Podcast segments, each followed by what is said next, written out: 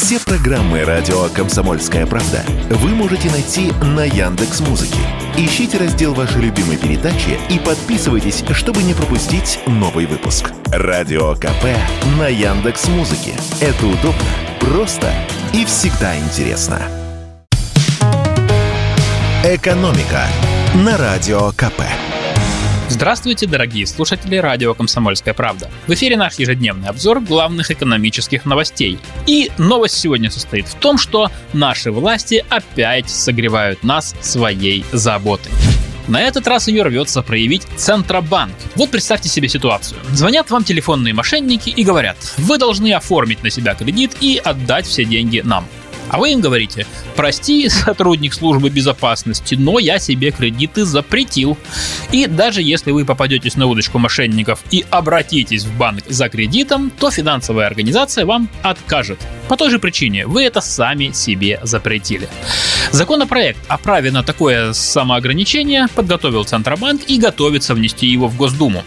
Если закон примут, то мы через госуслуги сможем запрещать самим себе брать кредиты. Для этого нужно будет зайти в свою учетную запись на госуслугах, установить себе запрет на получение кредита, и эта информация автоматом попадет в бюро кредитных историй. Как об этом узнают в банке? Очень просто. Человек обращается в банк или микрофинансовую организацию за кредитом. Там принимают заявление и обязательно делают запрос в бюро кредитных историй. И если из бюро придет ответ, что есть запрет, то кредит не дадут. Кстати, подобный запрет поможет уберечься не только от телефонных, но и от других жуликов. Иногда мошенники берут кредит по потерянным документам или украденной электронной подписи. Доказать потом, что это не вы взяли кредит, очень сложно. И самое главное, запрет этот, конечно, не вечный. Если действительно нужно будет оформить кредит, то запрет можно будет отозвать. А еще предлагаю коснуться неприятной темы роста цен. Перефразируя Ильфа с Петровым, автостраховка – это не роскошь, а средство избежать штрафа за ее отсутствие. Причем средство дорогое. По данным Росстата, полис ОСАГО за прошлый год прибавил в цене целых 39% и вошел в пятерку самых подорожавших услуг за год. Если брать в процентах, то сильнее выросли цены лишь на заграничный отдых и почему-то ксерокопию документов. В Российском союзе автостраховщиков согласны, что цены выросли, но утверждают, что не так сильно. По данным Союза, средняя стоимость полиса по итогам прошлого года в целом по России составила 6793 рубля против 5600 рублей в 2021 году. Рост на 21%. Но в любом случае, как ни считай, а цены взлетели сильнее средней инфляции, которая в прошлом году составила 11,9%. Главная причина подорожания – это рост цен на автозапчасти. Как сообщают в Союзе автостраховщиков, на некоторые запчасти цены выросли в разы. Например, фары на Nissan, Mitsubishi в среднем подорожали вдвое. Также резко подорожали детали бамперов, дверей и так далее. В среднем рост цен составил 27,7%. А еще в сентябре прошлого года Центробанк расширил коридор базового тарифа ОСАГО на 26% вверх и вниз. Проще говоря, страховщикам дали право продавать полисы как на 26% дороже, так и на 26% дешевле. Угадайте, что они в основном выбрали. Теперь от прошлого к будущему. Что будет с ценами на ОСАГО в этом году? Как нам лаконично ответили в Российском союзе автостраховщиков, все будет зависеть от динамики стоимости запчастей.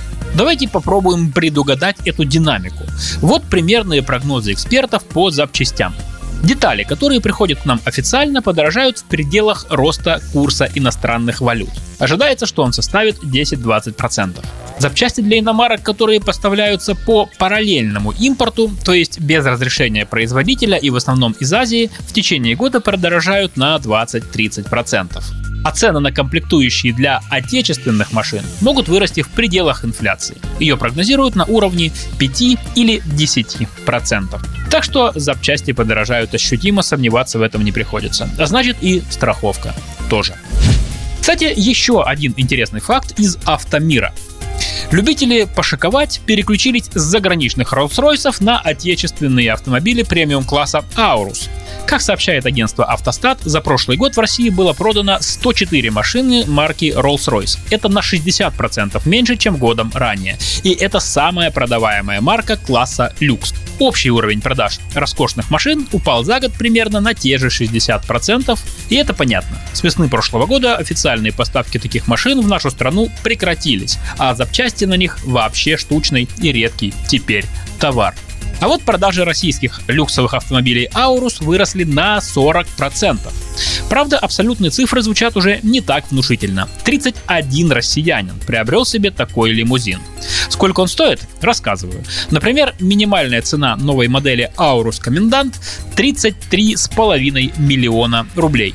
Дорого, но все же в два раза дешевле, чем тот же Rolls-Royce. Экономика на радио КП.